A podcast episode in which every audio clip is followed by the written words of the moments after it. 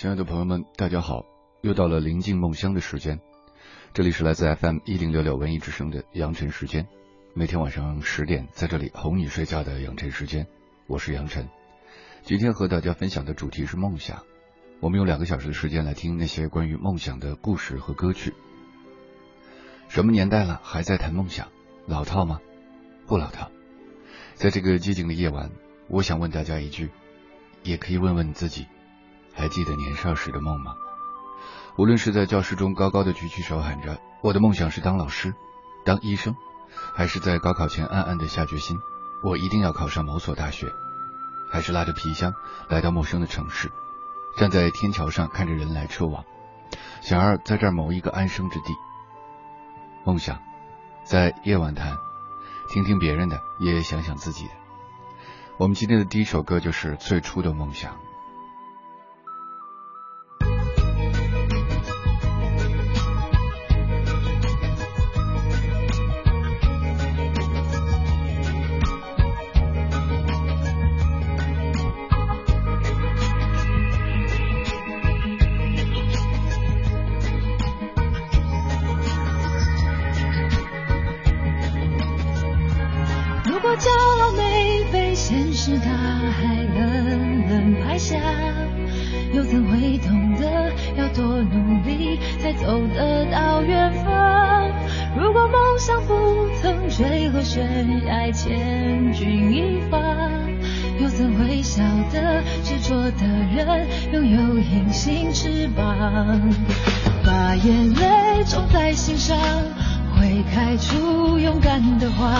可以在疲惫的时光，闭上眼睛闻到一种芬芳，就像好好睡了一夜，直到天亮。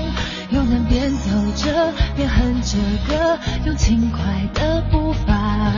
沮丧时总会明显感到孤独的重量。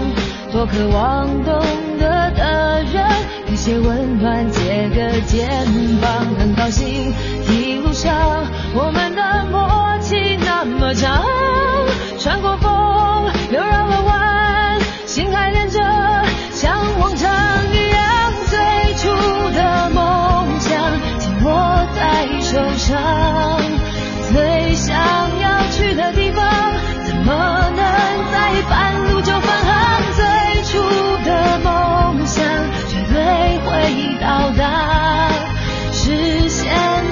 的渴望，才能够算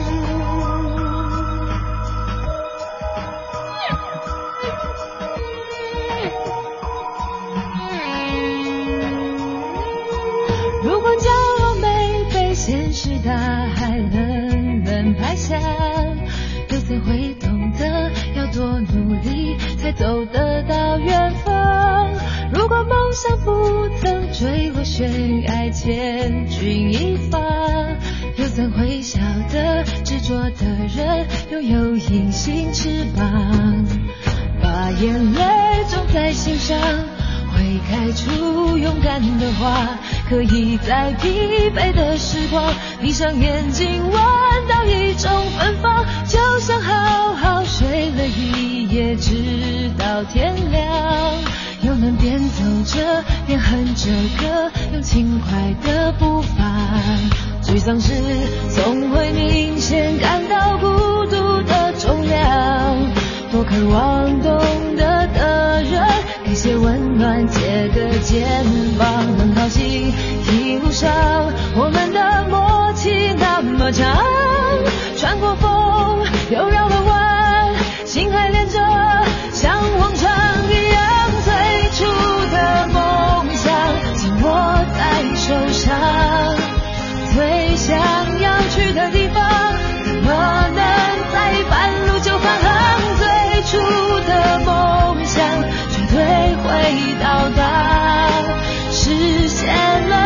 渴望才能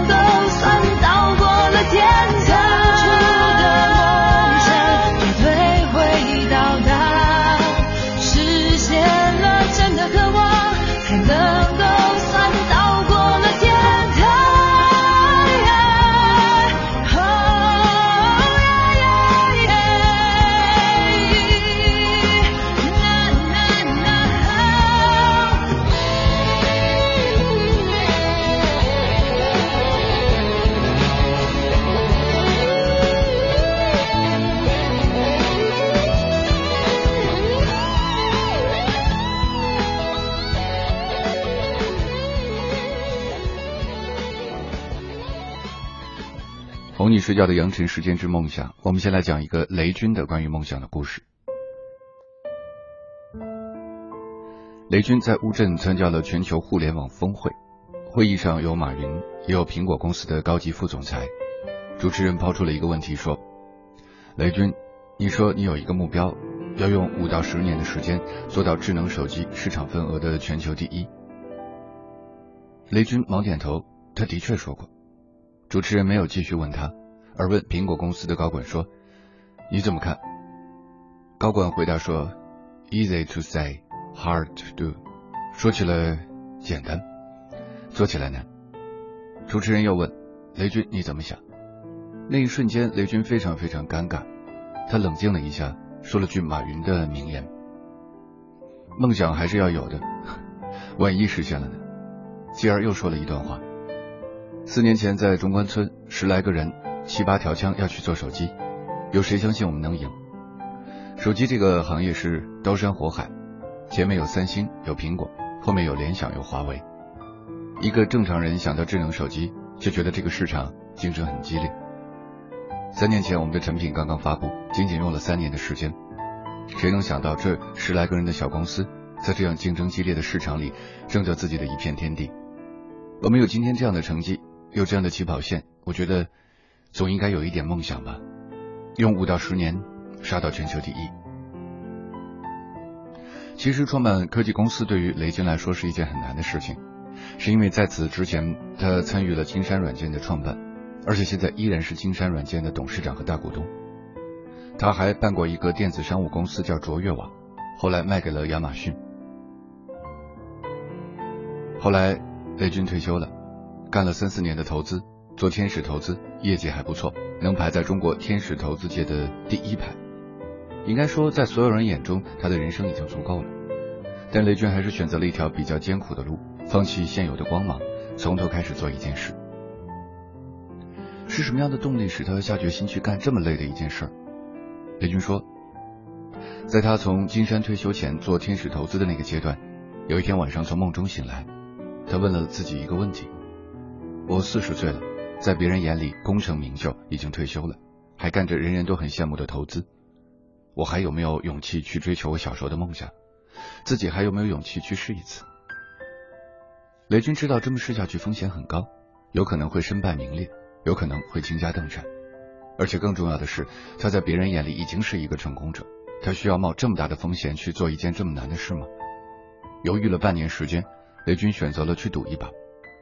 他觉得只有圆了自己儿时的梦想，他的人生才是圆满的。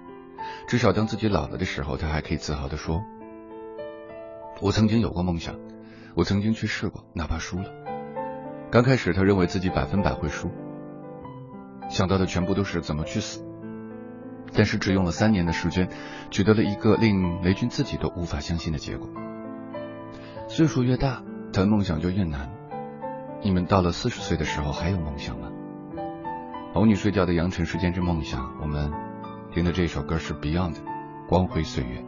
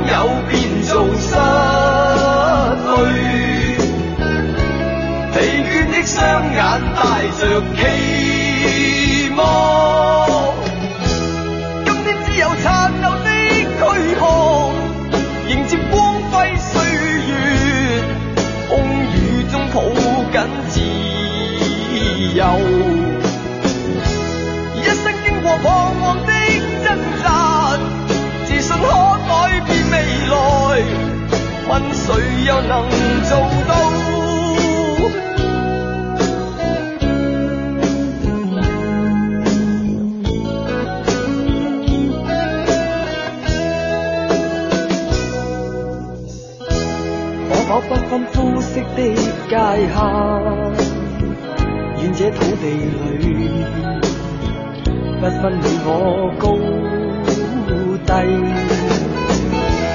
缤纷色彩闪出的美丽，是因它没有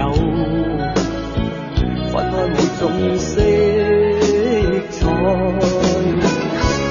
年月把拥有变做失去。疲倦的双眼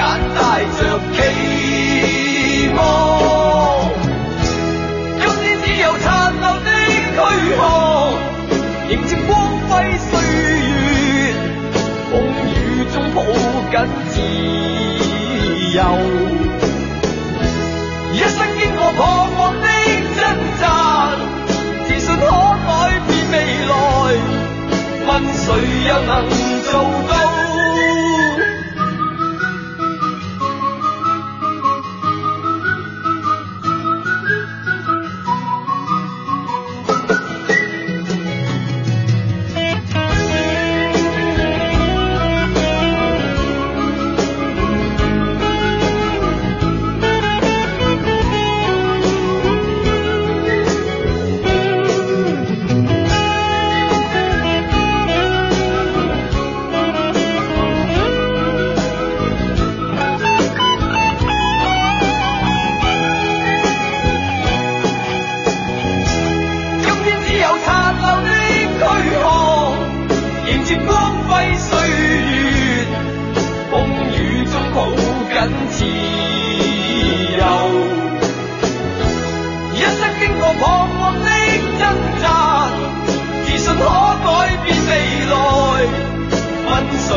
能做到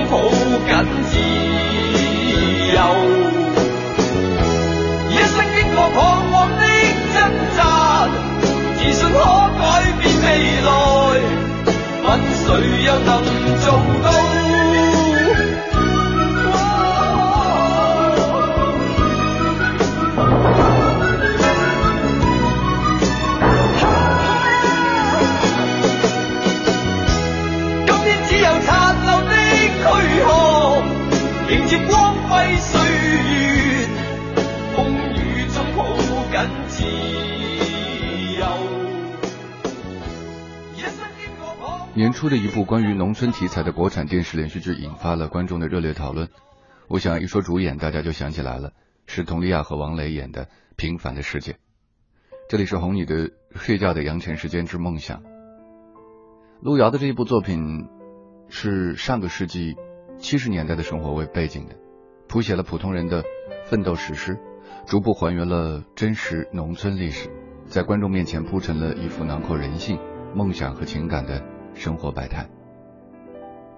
一九七五年初，农民子弟孙少平到元溪县高中读书，他贫困自尊，后来对处境相同的地主家庭出身的郝红梅产生了情愫，被侯玉英发现并当众说破之后，与郝红梅关系逐渐变得恶劣。后来，郝红梅却与家境优越的顾养民恋爱。少平高中毕业，回到家乡做了一名教师。但他并没有消沉，他与县革委副主任田福军的女儿田晓霞建立了友情，在小霞的帮助下关注着外部的世界。少平的哥哥少安一直在家劳动，与村支书田福堂女儿县城教师润叶是青梅竹马，却遭到田福堂反对。经过痛苦的煎熬，少安到山西与勤劳善良的秀莲相亲并结了婚，润叶也只好含泪与向前结婚。这时农村生活混乱，旱灾又加上火上加油，田福堂为了加强自己的威信，组织偷挖河坝，与上游抢水，不料出了人命。为了学大寨，他好大喜功，炸山修田，叫人搬家，又弄得天怒人怨，生活的航道已经到了非改变不可的地步。一九七九年春，十一届三中全会之后，百废待兴，又矛盾重重。田福堂连夜召开了支部会，抵制责任制。孙少安却领导生产队率先实行，也接着在全村推广了责任制。头脑灵活的少安又进城拉砖，用赚的钱来建了煤窑烧砖，成了公社的冒尖户。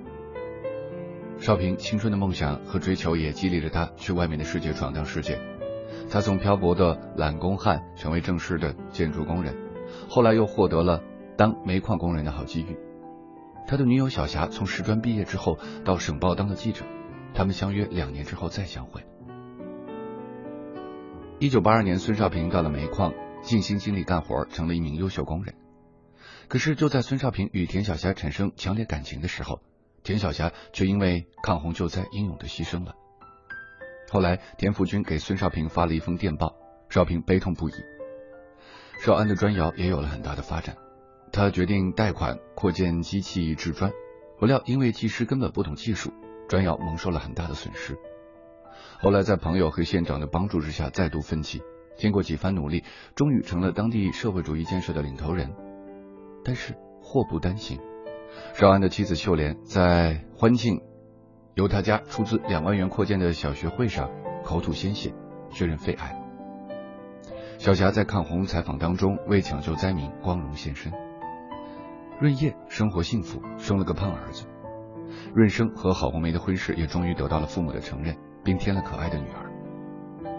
二十七岁的少平在一次事故当中，为了救护徒弟也受了重伤，英俊面容尽毁，却遇到少时的玩伴金波之妹告白。少平为他的前途与自己的感情选择拒绝，他们并没有被不幸压垮。少平从医院出来，面对了现实，又充满信心的回到了矿山，迎接他的新生活与挑战。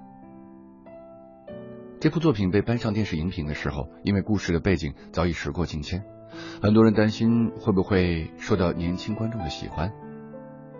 但是随着剧情的发展，剧中人物命运的转变，让观众看到了那段珍贵的历史，看到了巨变的中国的影子，观众全身的血液不禁的涌上头去。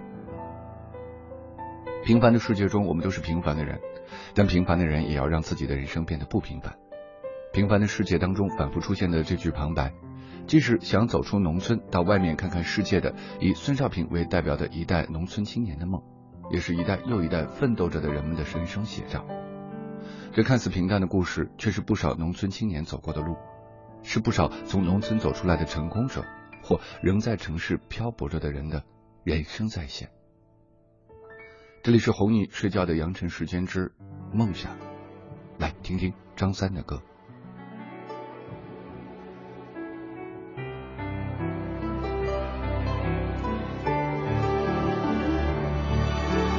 我要带你到处去飞翔，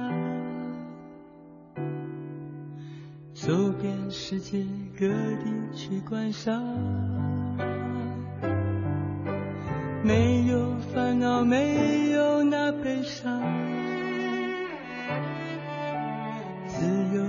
在，身心多开朗。忘掉痛苦，忘掉那地方，我们一起启程去流浪。虽然没有华厦美衣裳，但是心里充满着希望。我们要飞到那样远地方，看一看，这世界并非那么凄凉。我们要飞到那遥远地方，望一望这世界还是一片的光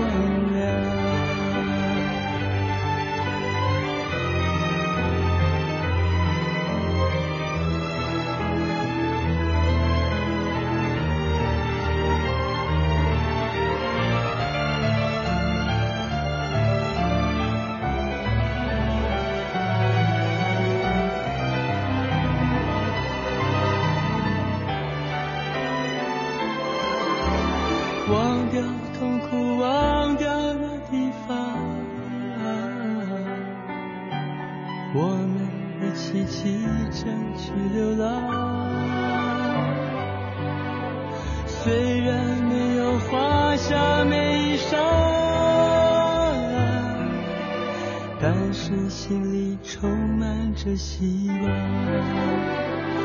我们要飞到那遥远地方看一看，这世界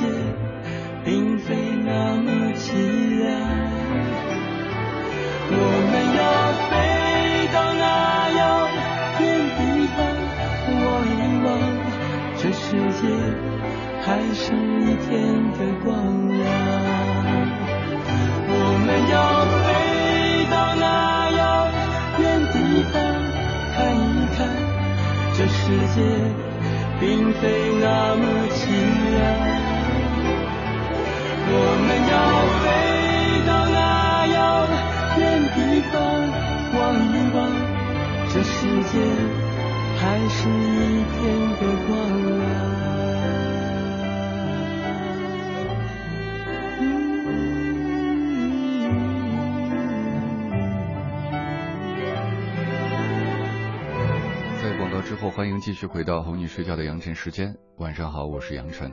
我们在每天晚上的最后两个小时，在文艺之声 FM 一零六六和大家一起聊聊天，哄大家睡觉。今天的话题是有关于梦想。接下来我们来读一篇散文，《一只怀揣梦想的蜗牛》。我是一只蜗牛，一只怀揣梦想的蜗牛。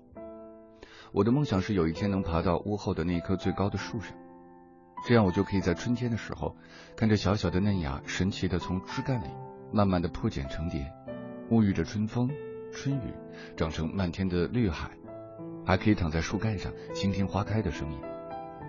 他们都说我是一只痴狂的蜗牛，那样高耸的树干，他们说终我一生也不可能爬上去。那样陡峭的树枝，怎么适合一只蜗牛来生存？可是我是一只倔强的蜗牛，为了那个遥不可及的梦，我甘愿付出一只蜗牛全部的努力。秋风乍起的时候，我终于爬上了那个梦寐以求的树梢，树干粗糙不平，处处展露着成长的痕迹。我慢慢的蠕动着疲惫的躯壳，躲避着瑟瑟的秋风。树叶飒飒划过我的壳，我加快了蠕动的节奏。远处飞来一只麻雀，又仓皇的从我的身边飞走。强大的气流吹得我站立不稳，甚至有些晕头转向。我长长的叹了一口气，原来我仰慕已久的飞翔竟是如此的沉重。我紧紧的贴着树干，一步一摇的蠕动着，倾听了大树暗哑的低语。快了，就要达到大树与白云接壤的地方，那里还残留着一簇枯黄的树叶，在秋风当中孤独的飘。我多么希望能够站在那片树叶上。荡着秋千，仰看白云苍天，俯瞰芸芸众生。我站立不稳，一阵晕眩，随着一片树叶辗转，飘然而落。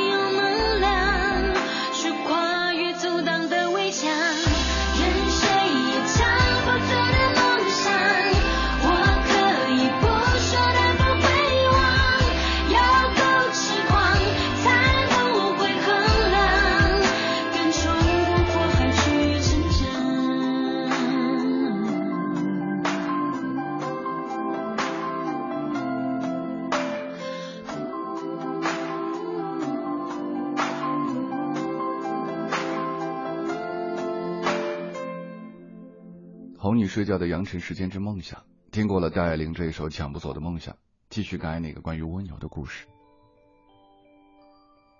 当我睁开眼睛的时候，我发现我竟然在一口枯井里，四壁光秃秃的，偶尔有几根枯萎的野草在风中无力的摆动着。井壁枯黄的泥土不时脱落，随风飘摇的尘埃迷住了我的眼睛。看见破败的井壁，我忍不住又想到了与大树有关的梦，那个咫尺天涯的绮丽的梦，那个我几乎触摸不到的梦。我忍不住嚎啕大哭，任由泪水滑落在地面。变成一个一个泥点，溅起一阵的尘埃。为了梦想，我食不知味，夜夜辗转；为了梦想，我两耳不闻窗外事；为了梦想，我甘愿被所有的蜗牛耻笑，放弃亲情、友情和爱情。为了梦想，我几乎放弃了与一只蜗牛有关的所有爱好。当我与梦想仅隔一步之遥的时候，却又被一阵风吹落，来到这个也许用尽余生也爬不出去的。破败的枯井里，夜幕降临，萧瑟的秋风在井底盘旋，我仿佛看到了一丝光亮。抬起头来，繁星点点，如一盏盏的灯悬挂在夜空，渐渐照亮了我的心灵，犹如调皮的孩子，明眸一眨一眨，给我最明媚的微笑。记不清已经有多久没有认真的抬起头看天、看云、看月亮。更不曾在夜幕降临的时候静静的数着星星，数着快乐。似乎有记忆以来的我，流年就似水一般，潇洒在那个不曾开花就夭折的梦想上了。为了追逐梦想，我一直在鞭策自己努力赶路，赶路，赶路。在追梦的旅途当中，我不小心跌落在远离梦想的深渊。追逐梦想的旅途有太多太多风景。我何不坦然的接受大自然赋予我的每一份际遇？这是对梦想不懈的追逐带给我的。否则，我将终其一生难以离开我祖祖辈辈生活的地方，与所有的蜗牛的生命没有不同。独坐枯井数星星，这也是一份美好的人生际遇吧。追梦的过程使我们从那么多的同类当中区分开来，梦想让我们与众不同。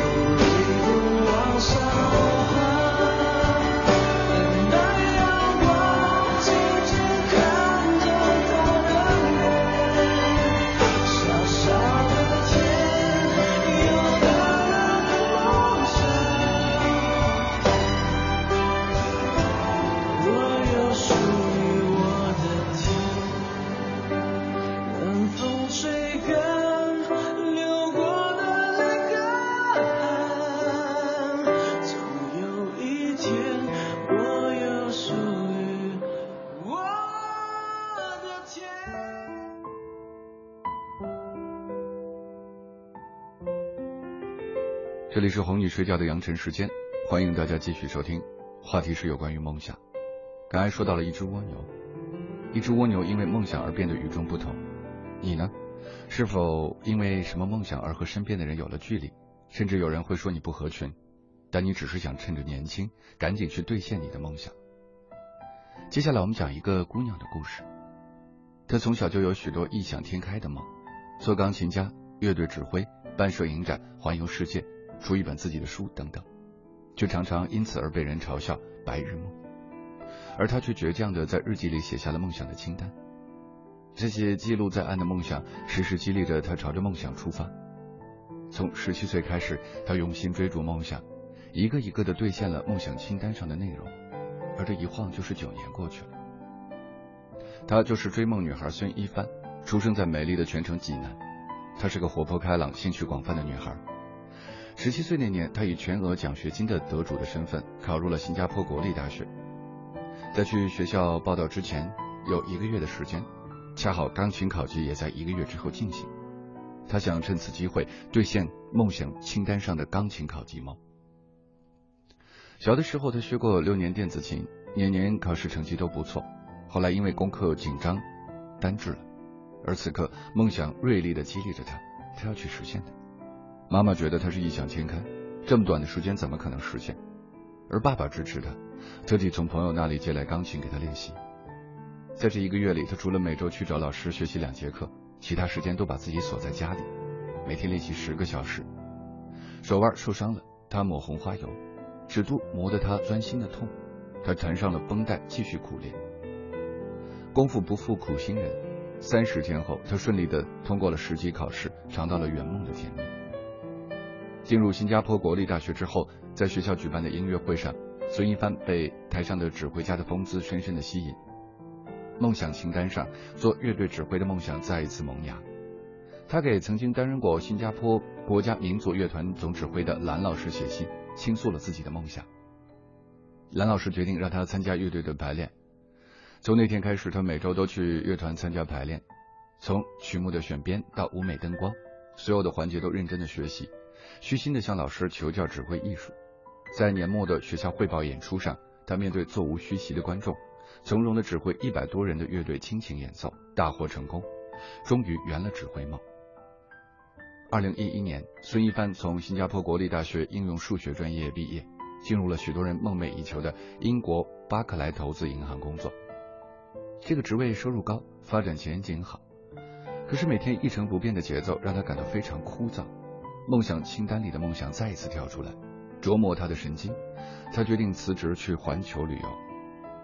面对他的选择，爸妈不同意，觉得他舍弃这么优越的工作去旅游、去流浪就是瞎折腾。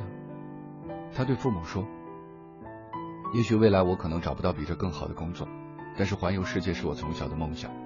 我不想因为没有去实践而遗憾终生。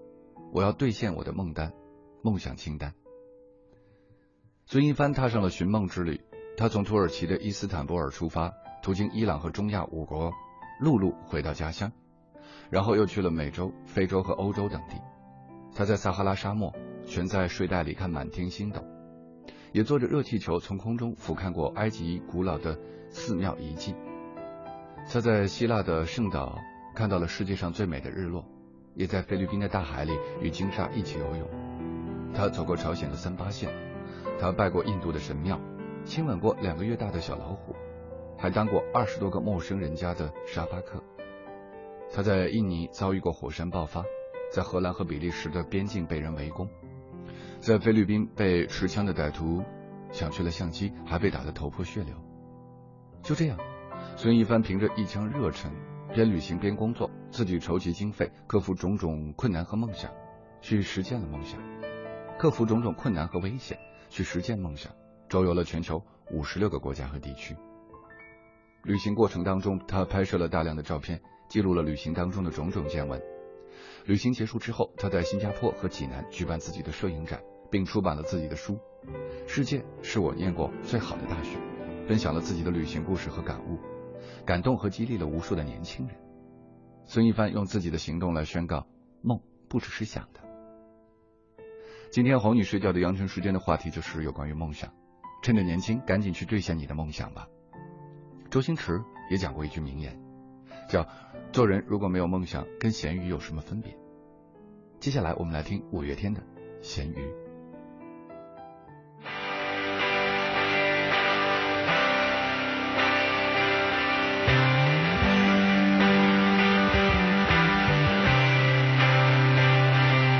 我是一只咸鱼，不想承认，也不能否认。不要同情我笨，又夸我天真，还梦想着翻身。咸鱼就算翻身，还是只咸鱼，输的也诚恳。至少到最后，我还有咸鱼不腐烂的自尊。我没有任何天分，只有梦的天真。我是傻，不是蠢，我将会证明用我的一生。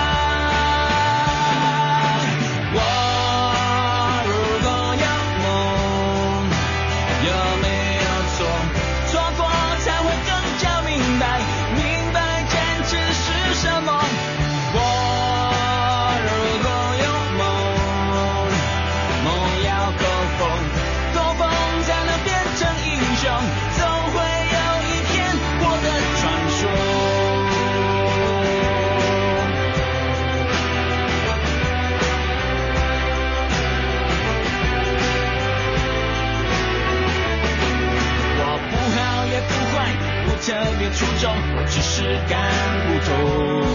我的人生就是一错再错，错完了再从头。也许放弃掉一些，活得更轻松，我却不再是我。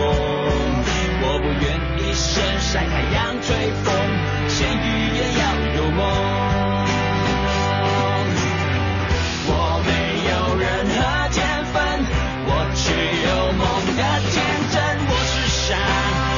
我将会证明有我的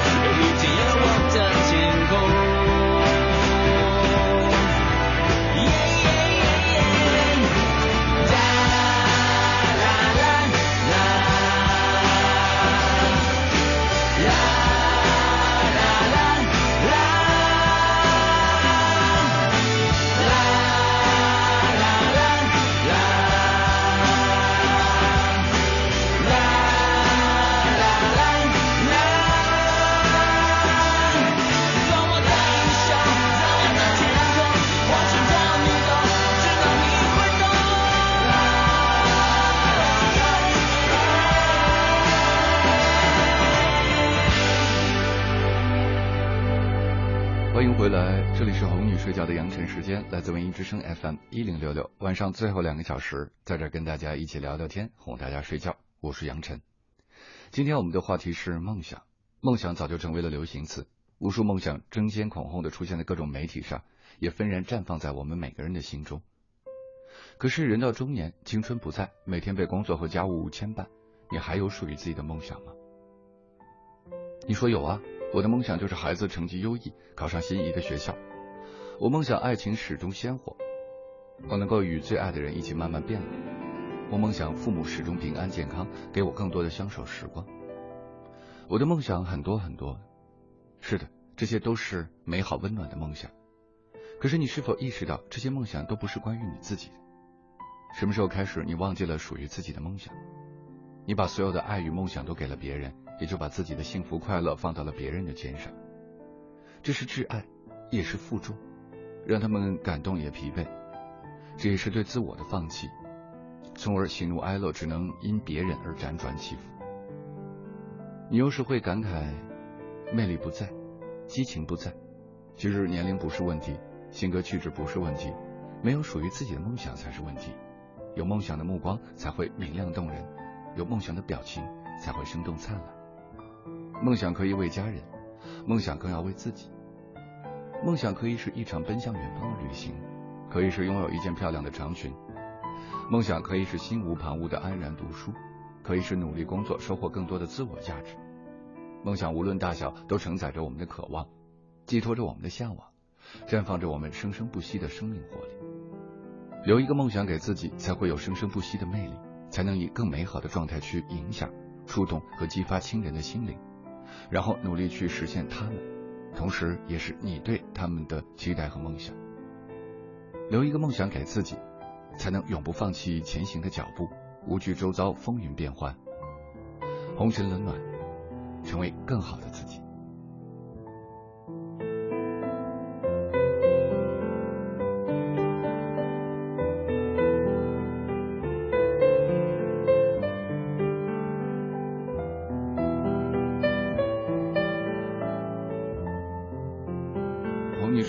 睡觉的羊城时间之梦想。听了这么多关于梦想的故事，我们再读一个角度不同的文章。我尊重没有梦想的人。结束完某大学的 MBA 课，我走到楼下，此时已经是北京的深秋。今天晚上甚至能看到星星，天气让人好的怀疑自己不在北京。从温热的教室走出来，深吸了一口气，冷空气让心变得如月光一般宁静。一个学生跟我走了一段路。也许觉得我实在是不忙，便走上来问我一个问题，算是刚才那个讲座的续集。在结束的时候，我对他们说：“你们在一所很好的学校里面读 MBA 课程，毕业之后会进入高薪的行业，在一流的平台和最聪明的精英团队为伍，这是一件大好事。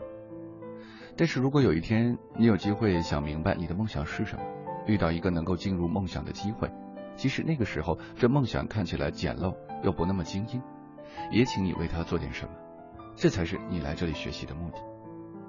但老师，我真的不知道我的梦想是什么。他说：“老师，怎样才能有梦想？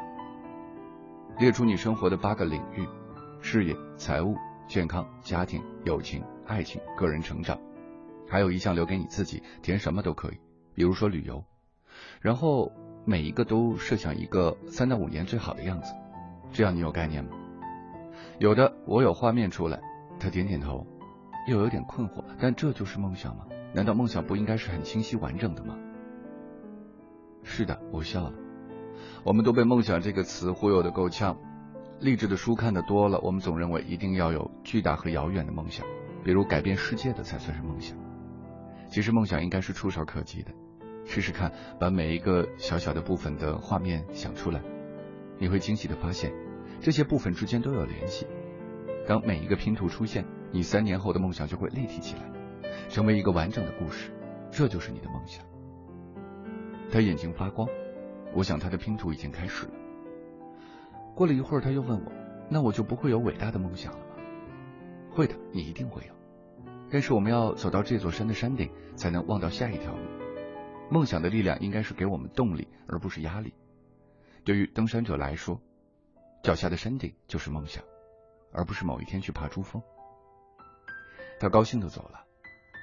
梦想和解放全人类这样的大梦想联系起来，于是我们为自己立下了很多和现在没有什么联系的虚假的梦想。当梦想成为一种青春的流行品，甚至成为一种道德判断，你就被梦想绑架了。真正的梦想应该被你真真切切的看到，应该和生活相关，应该在身边就有能够实现的资源。只有这样，梦想才会成为你成长的动力，而不是你成长的负担。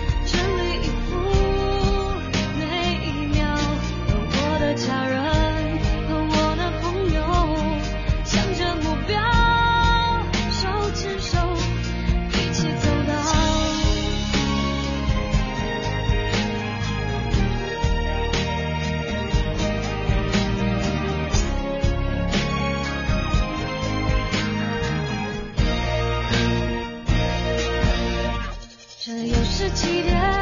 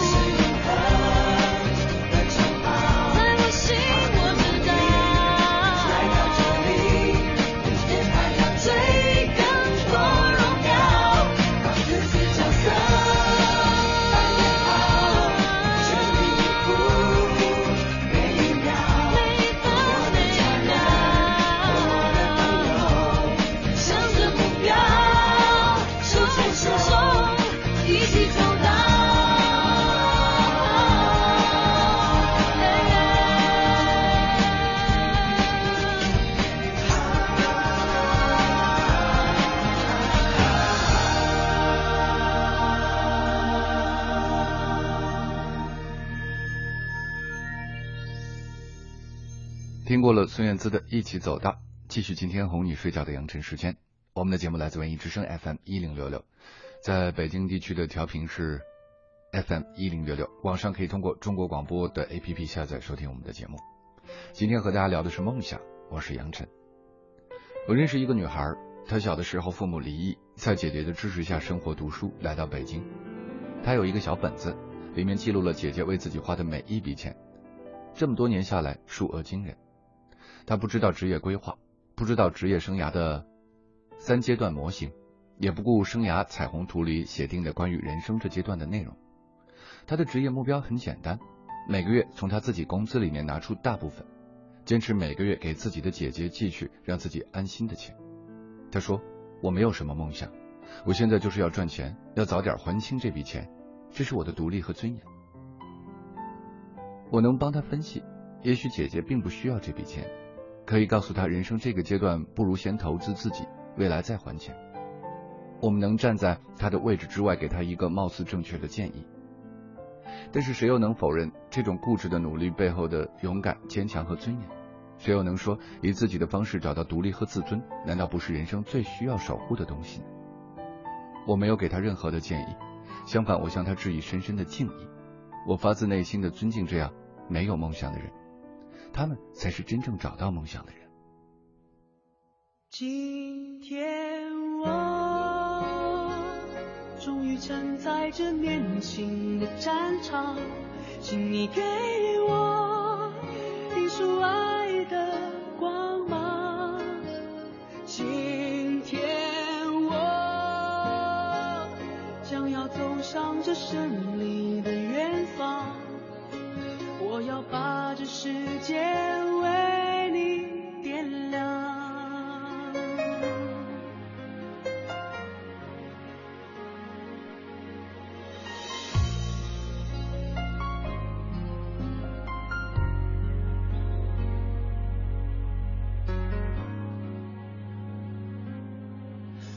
我的梦想，在每个醒来的早晨，敲打我的心房，告诉自己成功的道路还很漫长。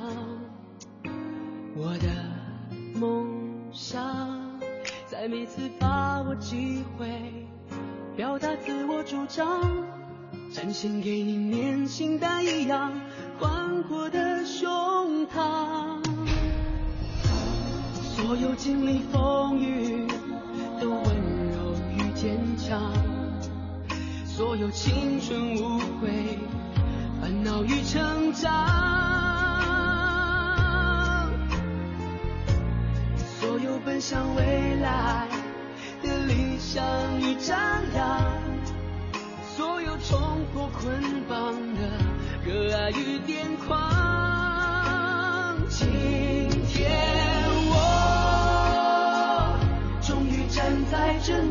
新的战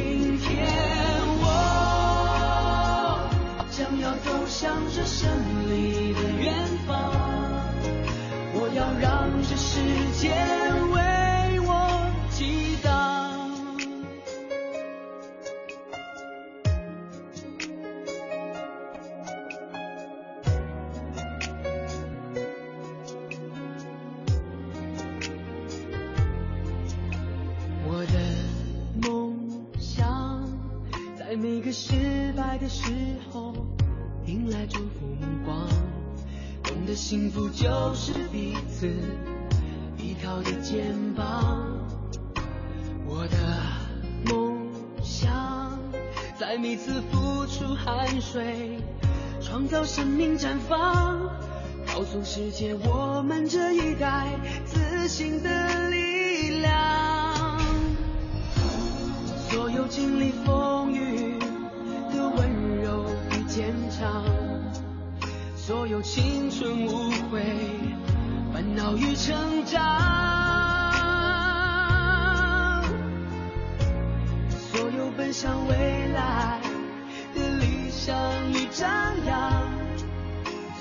冲破捆绑的热爱与癫狂。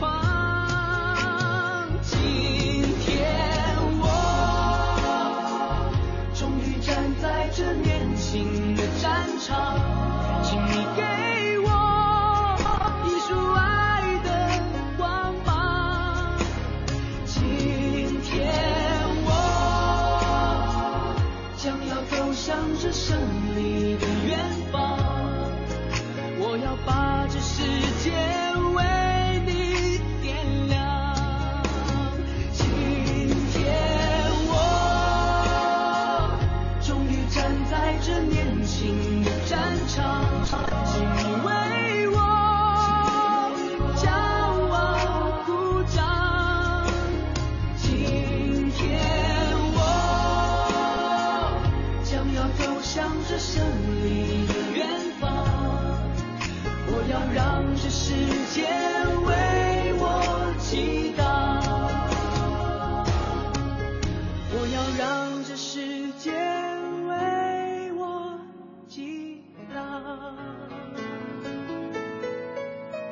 在听过了张杰的《年轻的战场》，我们今天的节目已经接近尾声了。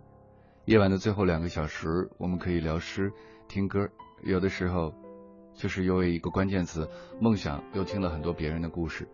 也许是一个完整的故事，也许是一个瞬间，会让你心里面想了一些，或者放松了一下，再或者你找到了一个认同者。记得我们的节目是在文艺之声晚上的最后两个小时和大家聊聊天，发微信到“情爱杨晨”的公众号，可以与我们取得互动交流。这会儿你是在问问自己的梦想是什么呢？还是已经昏昏欲睡了？你是否实现了梦想，或者正在实现它的路上呢？快十二点了，该睡觉了。先不想那么多了，祝你今晚做一个好梦，明天继续奋斗。